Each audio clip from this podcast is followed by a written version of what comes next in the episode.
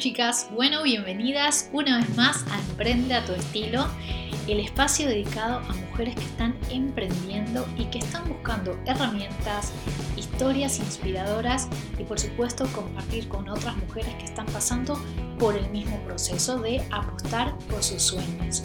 Bueno, el día de hoy tenemos un tema bastante, bastante especial, es un tema de mis favoritos tiene que ver con branding, pero no con branding personal, sino con branding visual, branding gráfico y también el desarrollo de páginas web, porque a fin de cuentas, todas las que estamos emprendiendo online, como en mi caso también, pues tenemos que tener nuestro kiosquito, ¿no? Nuestro lugar en donde podemos expresarnos, dar a conocer nuestros servicios y por supuesto envolver a una audiencia. Así que hoy tenemos una invitada muy especial porque nos va a hablar de eso, de ¿Qué tenemos que tener en cuenta cuando desarrollamos nuestro branding visual? Se trata de Romina Mochi, ella es una diseñadora, desarrolladora web argentina que está trabajando con muchos proyectos de emprendimiento y que bueno, ¿quién mejor que ella para que nos cuente un poco mejor acerca de este proceso al que muchas personas le tienen miedo, ¿no? Tener que invertir en un espacio web, tener que invertir en la identidad de su marca. Pero bueno, no les anticipo más y voy a dar paso a la entrevista. Hoy nos acompaña una persona muy especial a quien he conocido ya en el mundo digital desde hace algunos meses. Estoy hablando de Romina Mochi. Ella es diseñadora gráfica especializada en la creación de marca institucional, digámoslo en estos tiempos, branding, ¿sí? todo lo que es identidad de marca a nivel gráfico. Si bien ustedes me han escuchado que yo hablo mucho de branding personal, acá en cambio tenemos una persona experta en todo lo que es el manual de marca, la identidad desde los símbolos, los logos, obviamente todos esos elementos gráficos que comunican el entorno de tu marca. Así que bienvenida Romina. Hola Ani, ¿cómo estás? Muy bien, muy bien. Acá eh, hemos venido posponiendo esta entrevista desde el 2018. Hace meses. Igual, nerviosa, un poquito acá ansiosa a ver qué es que me vas a preguntar. bueno, acá más que nada, em, el espacio, como muchas de acá de las chicas ya lo saben, es un espacio que bien se presta para poder compartir experiencias, algunos consejos y obviamente que nos cuentes también tu historia, porque así como tú, así como yo, la verdad que hay muchas que han estado desde ese lugar en donde quieren lanzarse a, a crear un negocio, a crear una marca de servicios y que no saben cómo lograrlo. Pero antes de, pasar, digamos, eh, un poquito a la parte técnica que nos vas a ayudar por ahí con algunos consejos o recomendaciones, cuéntanos de ti, cuéntanos hace cuánto estás con el estudio. Eh, Romina tiene un estudio en donde ya trabaja con un equipo eh, de la cual se encarga del desarrollo de marcas, tanto pequeñas como medianas y grandes, y ofrece varios servicios. ¿Cómo, cómo surgió tu estudio? Bueno, empecemos. Hace Atochi Mochi está ya funcionando hace 10 años. Cuando lo cuento parece mentira, parece, ni yo lo puedo creer todavía. Sí. es un montón. Eh, hace ocho años que está, digamos, que, es mi trabajo fijo, eh, que es mi trabajo full time, de ocho horas. Eh, antes lo compartía, o sea, yo trabajaba en relación de dependencia para grandes empresas, también en el departamento de imagen institucional, pero como mi alma independiente decía de que no, no estaba para eso, yo no servía para estar ocho horas metida dentro de una oficina sin ver el sol. Eh, sí, así que no, no me sentía cómoda, empecé a buscar mi rumbo por otro lado, después de una crisis importante personal, ¿no? Sí. Así que empecé a trabajar independiente como freelance y sinceramente no me animaba a ponerle eh, mi nombre propio, a, a, decir, bueno, me lanzo como Romina Mochi, diseñadora gráfica tuve que esconderme de alguna manera detrás de eh, un nombre ficticio para salir a venderlo con un poquito menos de miedo, digo. Y ahí nació Atroche Mochi. Primeramente hubo otros estudios que fueron frustrados con socios, pero bueno, eh, Atroche Mochi empezó a andar, empezó eh, compartiendo tiempo con mi trabajo fijo, hasta que dos años después me sentí lo suficientemente tranquila como para poder emprender sola eh, y empezar a lanzarme. En un principio era yo, eh, sola, manejando todos los proyectos y manejando imagen, marca, asesoramiento, eh, conceptos básicos de web, conceptos básicos de fotografía. Y después, bueno, me di cuenta que los clientes mismos iban queriendo incorporar esas marcas en diferentes lugares, en diferentes proyectos, ir llevándola a crecer. Y que bueno, y desde mi lugar podía acompañarlos considerando que siempre tenían problemas al momento de ponerse en contacto con algún programador o desarrollador web, o tenían conflictos en ponerse en contacto con fotógrafos, o mayormente con imprentas, eh, talleres que realizaran sus logos y que lo plasmaran tal como lo habíamos diseñado correctamente en, las diferentes piezas. Entonces fue así que yo eh, armé como una gran agenda de contactos y de profesionales y talleres también independientes y bueno, y empezamos a trabajar para que eh, nuestros clientes se fueran con, la pieza terminada eh, en gran forma, digamos, que la pudieran poner a funcionar sin tener que intervenir ellos. Ahora, todo esto que nos cuentas, al principio seguramente que, te debió parecer un poco como aterrador lanzarte desde cero a generar una, cartera de clientes porque ese es uno de los temores más grandes, ¿no? De una persona cuando se lanza con un negocio, que así, así sea que digan, bueno, que no estoy invirtiendo tanto, que apenas es mi laptop y al armado una web. Bueno, vos en este caso tenías la suerte de armarte tu propia web, pero ¿qué, es, cómo transitabas toda esa situación en, en donde tenías que empezar a atraer a gente para que contrate tus servicios? En realidad es la parte más terrible, ¿sí? es la parte eh, que más cuesta. Primero es esto de, eh, no sé cómo decirlo, pero en Argentina decimos de creérsela, ¿no? De tener la actitud de, confiar de que, de que el cliente le interesa y le sirve lo que vos estás ofreciendo como servicio. Eh, segundo, que en su momento, en el momento que yo empecé, no era tan fácil comercializar un servicio. había que, que, dibujarlo como un paquete de producto porque eh, se vendía mucho más fácil un producto, un par de zapatos, una cartera, una ropa, que un servicio en sí. Eh, había que armar como una especie de pack de servicio. Hoy en día la cosa es diferente, hoy podemos vender un asesoramiento que sin, sin llamarlo producto, o sea, hoy podemos vender nuestro conocimiento, nuestro know-how eh, solamente con, con, con lo que sabemos hacer. Eh, y bueno, la, parte más complicada, si me por las ramas, era el, acercamiento con el cliente desde lo que yo creía que sabía, ¿no? Para el otro probablemente yo sabía un montón, pero, pero para mí, ¿no? Claro, claro.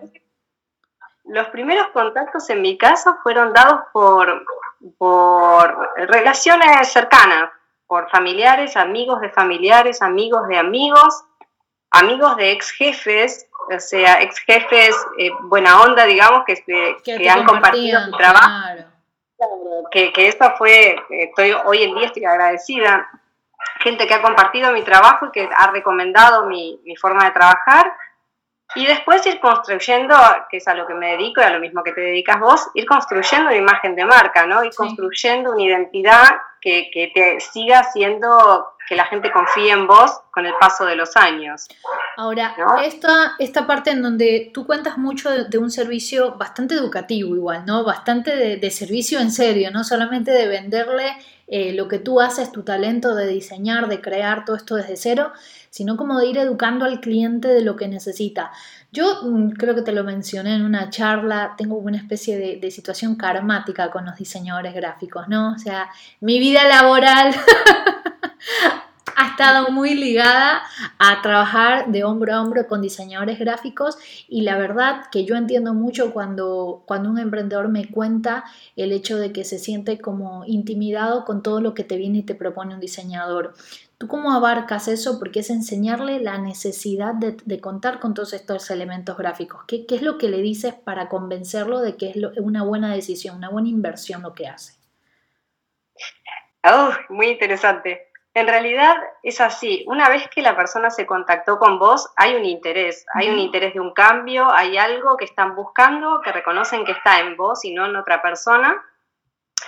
Y eh, por un lado también te quería responder a lo anterior, que es que la competencia, yo digo siempre informalmente, que la competencia del diseñador no es otro diseñador, sino son las plataformas online de venta gratuita de nuestros propios servicios, como sean Wix, WordPress, como sea Taylor Brands, como sea Canva, eh, todas estas herramientas que, que ayudan a hacerlo en forma gratuita que obviamente si bien en un principio te sacan del apuro y te sacan de la inmediatez de salir al, mundo comercial, eh, después se va convirtiendo en una especie de esclavitud de, que no te permite crecer, evolutivamente no va a funcionar. O que definitivamente te eh, terminan cobrando más que si compras todo eh, un diseño completo, ¿no? Eso es lo que a mí siempre me lo consultan, hey, ¿puedo empezar con Wix? Yo te soy sincera, en su momento también quise hacer alguna cosa de Wix, y la verdad que si te pones a sumar un poquito por acá por el dominio, un poquito por acá por el hosting, un poquito por acá por el plugin, un poquito por acá el diseño, un poquito por acá la foto,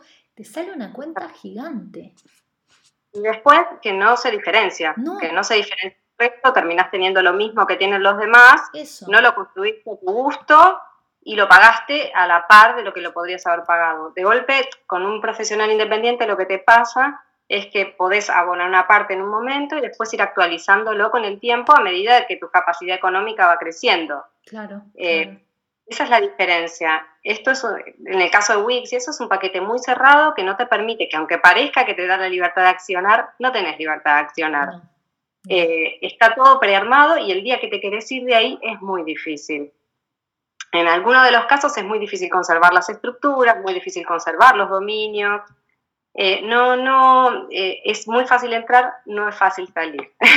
Yo digo siempre lo eso, eso, exacto. Y entonces, ¿cómo haces para poder eh, romper con este miedo de es que tengo que invertir en la web? Em, ¿Tienes algo que, que realmente pueda ayudar a las mujeres que nos están escuchando y que por ahí se están planteando el ser autodidactas con su página web, que para mí es una muy mala decisión, eh, ¿qué es lo que recomendarías? ¿El por qué tienen que ir con una persona que les ayude a generar este boceto desde cero? Todo, ¿eh? La marca y la web, todo. En realidad lo que pasa es que hay muchas eh, falsas expectativas, ¿no? Generadas en relación a la imagen. Primero, que los diseñadores somos muy caros, que los diseñadores somos todos freaks excéntricos y que eh, no cumplimos. Primero derribemos todas estas cuestiones porque hay algunos que no lo hacen, pero hay otros que sí. Sí, es cierto. Hay otros que cumplimos, hay otros que trabajamos y que vivimos de lo que de diseñar, ¿no? Eh, para mí la, primero lo más importante es, es, la empatía, es entender el lugar del otro, es esto que vos decís, cómo le explicamos a una emprendedora que, que está recién empezando que tiene que apostar en esto porque es la base, es el cimiento de, su trabajo. O sea, eh, más en el caso de que decidan manejarlo de manera online. Eh, o sea, sin eso no hay nada. No, va, no va a suceder nada nuevo si no hay buenas bases. Eh, por lo menos en mi caso es la empatía de haber estado en ese lugar, de haber ya caminado el camino de ellas, de haber eh, yo siempre hago una publicación que es, si, ya te cansaste de, que, de pedirle a un amigo el logo que te lo hiciera o de tratar vos con tus herramientas del Paint o del Word o del eh, PowerPoint, de hacer tus herramientas visuales. Y así todo no te encontrás con lo que querés, porque lo cierto es que no estás encontrando lo que querés y te das cuenta que la competencia tiene algo mucho más interesante. Entonces definitivamente tenés que entregarte en manos de un profesional y eh, no gastar dinero, sino hacer una inversión. ¿Cómo, ¿Cómo se acomoda esa inversión?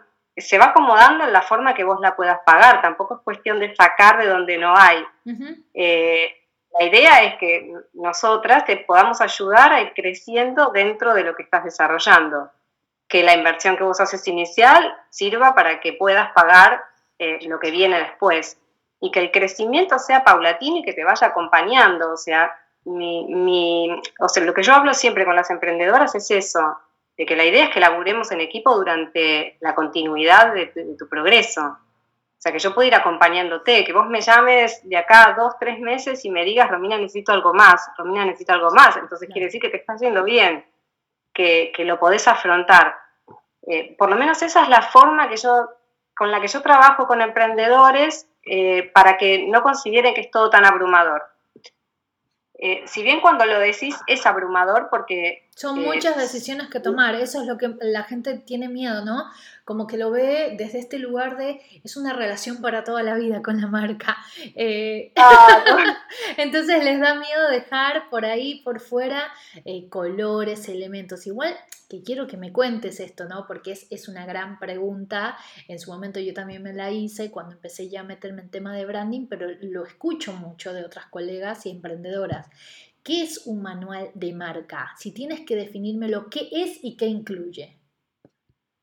Mira, es importantísimo. Ya nadie lo hace, excepto que sean grandes empresas. Para emprendedores nadie lo hace porque eh, tiene un costo adicional, que yo lo tengo como reducido en ciertas piezas de, de, uso, digamos. Eso es lo que hace el manual de marca, es institucionalizar el uso de la marca para que si hoy no querés trabajar conmigo más y querés trabajar con otro diseñador o querés enviar ese archivo de marca que nosotros hicimos a una imprenta o a un estampador o a un diario, que en ese caso sepan sobre qué fondo se aplica, de qué forma se aplica, cuáles son los tamaños mínimos, los tamaños máximos, cuáles son los colores institucionales y todas las paletas de colores institucionales, porque el color tiene un código en, pantalla, un código en papel, un código en pantone, o sea, todo eso son tecnicismos que lleva un diseñador que los tiene que dejar plasmados, que a vos como emprendedor probablemente sientas que no te sirve para nada. Pero el día que lo necesites llevar a talleres o a estos lugares donde les contaba, en ese caso sí, te van a pedir ciertas institucionalidades, ¿sabes? ¿Ah?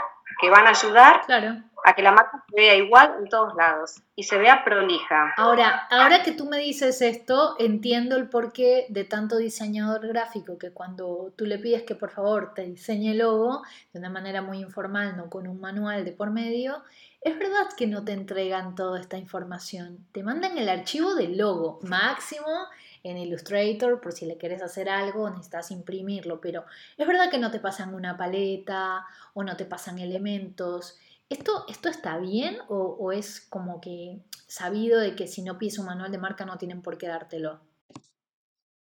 Mira, yo con eso tengo mis peleas internas y con colegas, tengo muchos colegas diseñadores, trabajo con muchos colegas diseñadores y tengo mi problema interno. Eh, a la mayoría de la gente que te pide una marca no les sirve de nada que le mandes un archivo Illustrator porque probablemente el Illustrator no lo tenga instalado en su computadora ni en su celular. O no Entonces, lo sabe usar. Entonces vos eso que le mandás es un archivo que lo único que puede hacer es nada, ni siquiera mostrárselo a un amigo, así en forma informal. O sea, eh, ¿qué pasa con eso? Está comprando algo que no es real, que, que, que no es tangible. Y en ese caso, bueno, fue que a mí se me ocurrió que el que no puede afrontar el, manual de marca como, como, las grandes empresas, que es un libro importante, que es en PDF, que se envía, en unos casos se imprime también, es muy, eh, eh, es, es, muy completo. Sí. En ese caso se hacen adaptaciones de la marca. ¿Por qué? En realidad te voy a contar por qué lo hice yo. Eh, personalmente por mi parte OPSE, que es que me, me, cansaba ver mal aplicados los logos que yo hacía en redes, en páginas, en diarios, eh, me cansaba de ver eh, imprentas que, imprenteros que se habían tomado la atribución de estirar los logos hacia arriba, hacia los costados, de cambiarle los colores, de variarle las perspectivas, de ponerlos sobre fondos que estaban mal usados. Entonces, en ese caso fue que dije, ¿por qué no mandarle a la gente las posibilidades para que eh, lo use bien y darle las herramientas para que lo podamos usar bien? no sé por qué, te juro que eh, me viene muy bien la pregunta, no sé por qué la mayoría de los diseñadores son mezquinos para con el trabajo que hacen con su cliente.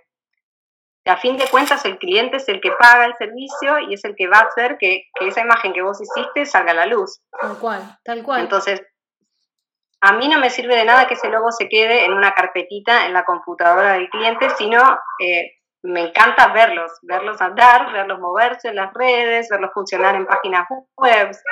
Entonces, eh, para mi forma de entregar los archivos en varias versiones era poder darle uso, poder darle al, emprendedor o a la empresa la capacidad de uso de ese logo y yo trabajar como herramienta también para ellos, ¿no? Sí, sí. Ahora, cuando ellos, cuando viene una persona, un emprendedor que no tiene la más mínima noción, es una persona que viene desde cero, que no tiene un logo, no tiene absolutamente nada más que la ilusión de que, de que va a crear una marca, ¿no?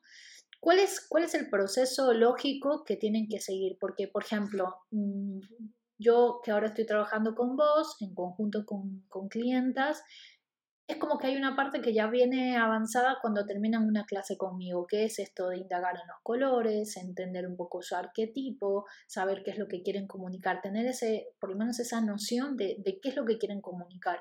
Pero si viene una persona desde cero y te dice simplemente quiero un logo, porque eso es lo que te van a decir, quiero un logo, no te dicen quiero un manual de marca, ¿cuál es el proceso normal que cualquier persona debería exigirle a alguien que se va a encargar de eso?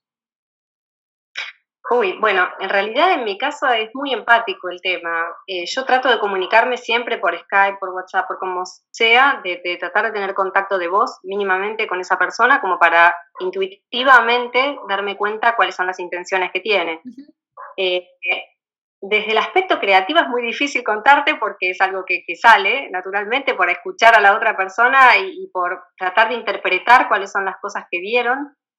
Eh, también algo muy importante es preguntarle en qué se inspiraron, qué les gusta, qué no les gusta de otros. El no les gusta es genial porque te das cuenta de, que, de qué cosas, a dónde no quieres estar. Para mí lo más importante es el, no quiero estar ahí.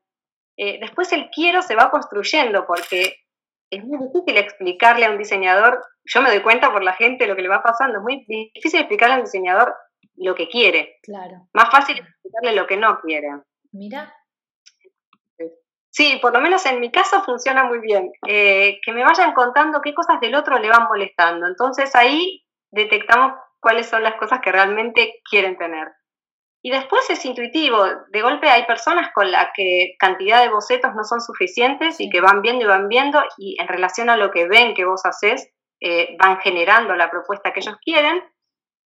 Y hay otra gente que no, que al ver tres lobos, no sabe elegir cuál de los tres y, se enamora y, no puede no puede vivir ahora con esas tres opciones y quiere quedarse con las tres. Entonces, nada, primero es conocerse, es como una relación muy personal, parece que no, pero sí es ponerle nombre a, tu hijo, a tu proyecto, ¿no?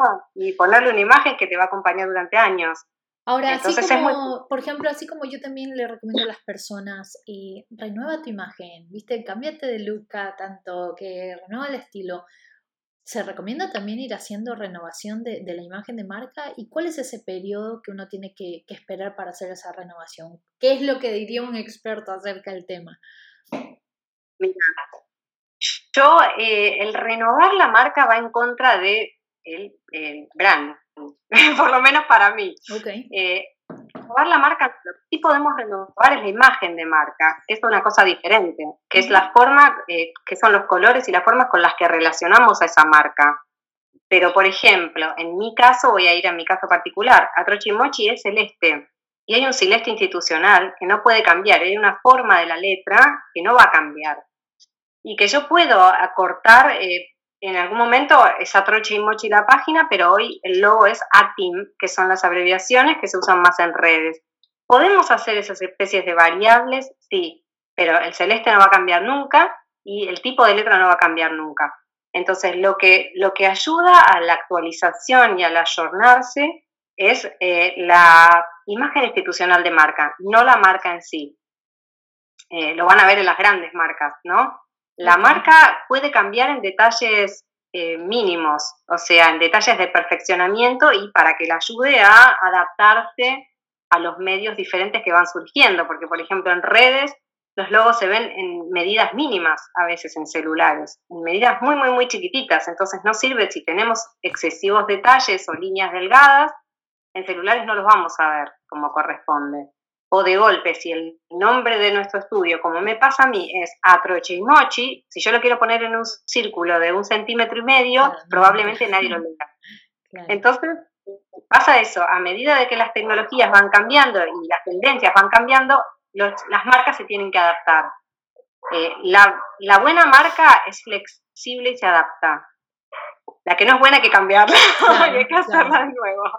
¿Y qué pasa, y qué pasa en estos casos? Eh, lo que tú mencionaste, ¿no? Que justo iba para allá la pregunta, lo de las tendencias en diseño, que se escucha mucho y la gente lo desconoce, ¿no? Porque por ahí se hicieron una imagen de marca o una página web hace cuatro o cinco años y que ha cambiado abruptamente al día de hoy y por ahí te sigue insistiendo, no, es que yo ya tengo armado esto, ya tengo armado esto. ¿Cuál es eh, la forma en donde se puede ir adaptando la marca a ese tipo de tendencias? ¿Lo tiene que hacer desde un lugar de, ¿cómo decirlo? desde lo que demanda su público o desde un lugar de si no renuevas la marca, nada, como que perdiste un montón de puntos en cuestión de innovación? No, en realidad en ese caso vuelvo a lo mismo. La marca no cambia, lo que cambia es la forma de mostrarla, eh, digamos, ¿no? Eh, las piezas que acompañan a la marca, la identidad.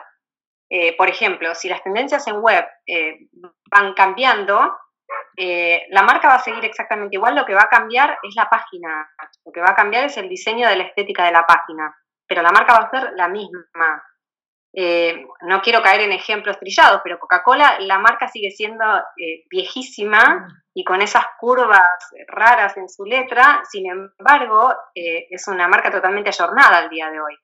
Pero desde que empiezas diferentes las vamos encontrando con la institucionalidad del estilo de la época. Eh, también tiene mucho que ver con que si vos vas cambiando constantemente, es muy difícil sostener y construir una identidad de marca, que la gente vaya recordándote y teniendo pregnancia de tu, de tu imagen y construyendo el branding, que, a lo mismo que nos dedicamos las dos. Es muy, muy complicado si le vamos proponiendo variables constantemente que la gente te recuerde de la misma forma. Eh, por eso yo a veces peco de, demasiado institucionalizadora de las marcas, eh, porque la idea es primero encontrar una buena identidad que, se sostenga y que pueda ser perdurable en el tiempo, y que después podamos ir haciéndole variables, pero que la gente, que el público entienda que es un juego, que es solamente ir y venir con la tendencia del momento. ¿Qué pasa? Si nos construimos todo sobre la tendencia, vamos a tener que ir cambiándonos constantemente. Claro, eso es un dolor de cabeza, eso, no hay cómo seguirle el paso. Por ejemplo, en web, eh, mi web cambia todos los años, ¿no? Y a veces, me pasa en este caso en particular, hace, ponerle seis meses que tengo en proceso de armado de mi página web, que con la exigente que soy, no se termina nunca. Eh, entonces, ¿qué pasa? Sigo viendo la página actual, la veo buena, la sigo viendo funcional, la, sigo viendo interesante, pero como buen eh, diseñador en nuevas tendencias, la quiero modificar. Claro. Pero parte la modificaría y parte me dice, no, no la modifiques porque está porque buena. funciona, porque funciona. Claro, eso, eso, es, eso es un buen punto lo que tocas ahí, porque hay veces que, que las páginas web funcionan, o sea, para el propósito que tienen, sea eh, obviamente vender porque tienen un e-commerce o porque tienen un buen blog y te genera suscripciones, o que la gente ya simplemente sabe dónde encontrarte, pero viste, está ese miedo de decir en qué momento lo tengo que adaptar, porque no sé, tengo dos, tres años con este mismo, pero me funciona. Eh, la verdad que eso es algo que, que yo me lo vengo debatiendo con, con, mi otro sitio web, con el de Hablemos de Moda, porque yo ya tengo con ese diseño más de tres años y si bien yo estoy cansada ya de ver ese diseño, eh, reconozco que, que, funciona, o sea, reconozco que tiene su función de blog y que tiene su función de ganar suscriptores, tener un buen tráfico, que se sigan sumando colaboradores, pero hay un punto en donde estoy consciente de que tengo que actualizar el diseño. ¿Cómo se rompe con eso y, y cuál es el mejor punto para hacerlo? O sea, ¿qué es lo que se tiene que poner en balanza? yo creo que en realidad no tiene tanto que ver con lo que quiere el público, porque el público definitivamente te está diciendo que elige eso que ve porque le gusta. Y, tampoco tiene otra forma. tampoco tiene otra forma de decirte, no, mira, eso no me gusta. Lo va a ver igual, le pongas el formato que le pongas, más en tu caso, que ya es de público conocimiento.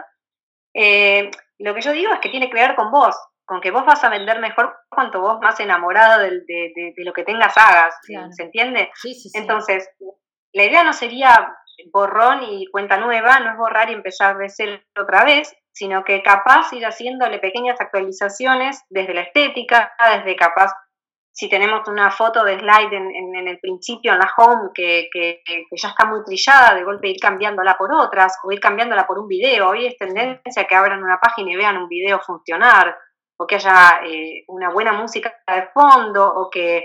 La música volvió, ay no, yo te digo la verdad, eso no me copa. la música de fondo en la web, no, no de golpe yo estoy haciendo páginas hoy para con spots publicitarios, con que lo primero que ves cuando abrís es el spot publicitario andando con la voz en off, con todo como conlleva. Entonces, eh, o, sea, la idea es ir actualizándola de forma tal de que vos te sientas, por ejemplo, fíjate, a vos te acabo de mencionar algo que personalmente no te gusta. Entonces, por más de que lo pongas y a la gente le guste, a vos no te gusta. Entonces, no sirve. No funciona. Eh, es, la base, de, las marcas y la institucionalidad en, emprendedores a diferencia de en empresas. Yo que también trabajo para empresas. La empresa es, eh, muestra una imagen un poquito más estándar, un poquito más eh, institucional, vamos a decirle, ¿no? Con colores básicos, que no los varía demasiado, que no se adaptan mucho a tendencias. El emprendedor se enamora, se enamora de esa marca y la lleva como propia, es, su esfuerzo, su trabajo. Entonces tiene que tener mucho que ver con esa persona y con, y con las ganas que tiene de cambiar y con que este año le quiere poner pilas y fichas y quiere salir con todo y, y, habla de vos. Eh, y, lleva tu nombre, en tu caso lleva tu nombre, entonces habla de vos. Para es, tu imagen. Sí, sí, sí, sí, sí. Por eso mismo. Es, es, muy importante que si vos eso tiene que cambiar, tiene que cambiar. Capaz no del todo, pero en algunas partes tiene que cambiar. Eh, eso responde a todas las preguntas que hiciste. Para mí lo más importante lo dice la gente cuando, el cliente cuando viene a, verme, eh, es que hay una intención de cambio, eh, hay una intención de búsqueda de algo diferente. Cuando buscas un diseñador es porque definitivamente no te estás viendo bien o no estás viendo la imagen de tu empresa bien. Ahora. Entonces te abrí posibilidades.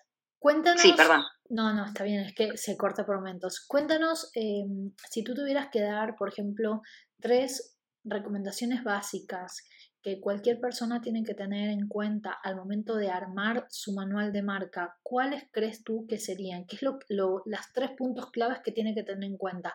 A ver, que lo mejor, chicas que estén escuchando, obviamente voy a dejar la información de, de Romina acá en la web, pero que la contacten a ella porque es una genia y tiene una paciencia enorme para explicarte todo el paso a paso, pero suponiendo que no llegan a tu estudio y que lo van a hacer con otra persona, ¿cuáles son las tres puntos claves que tienen que tener en cuenta cuando piden un manual de marca? A ver, importante, para mí importantísimo es el naming, tener nombre, un nombre claro. En el caso de, tus alumnas, es claro que es, la persona física la, que va a dar. Eh, entonces un nombre propio es todavía aún más fácil porque, porque viéndolas a ellas podemos saber ¿no? cuál es su estilo y el estilo está en la persona en sí. Eh, en el caso de que quieran inventar un nombre ficticio, eh, que tenga mucho que ver con su, con su trabajo, con lo que hacen, que sea pregnante, que sea corto, que sea simple de recordar. Y en el caso de también algo que para mí es muy importante, es que la marca no tiene que ir nunca de la mano de la tendencia, de la tendencia estética, no de la tendencia tecnológica.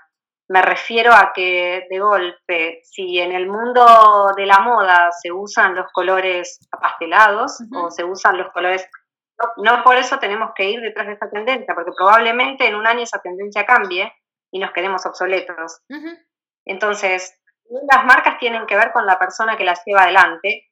Eh, es, muy importante eso para mí, que, hable de vos, que, que sea tan, que hable tu en el caso de, tus alumnas, bueno, no, el que hable de la persona física, pero en el caso del producto, que hable del producto, que describa el producto más allá de las tendencias y más allá de lo que se usa.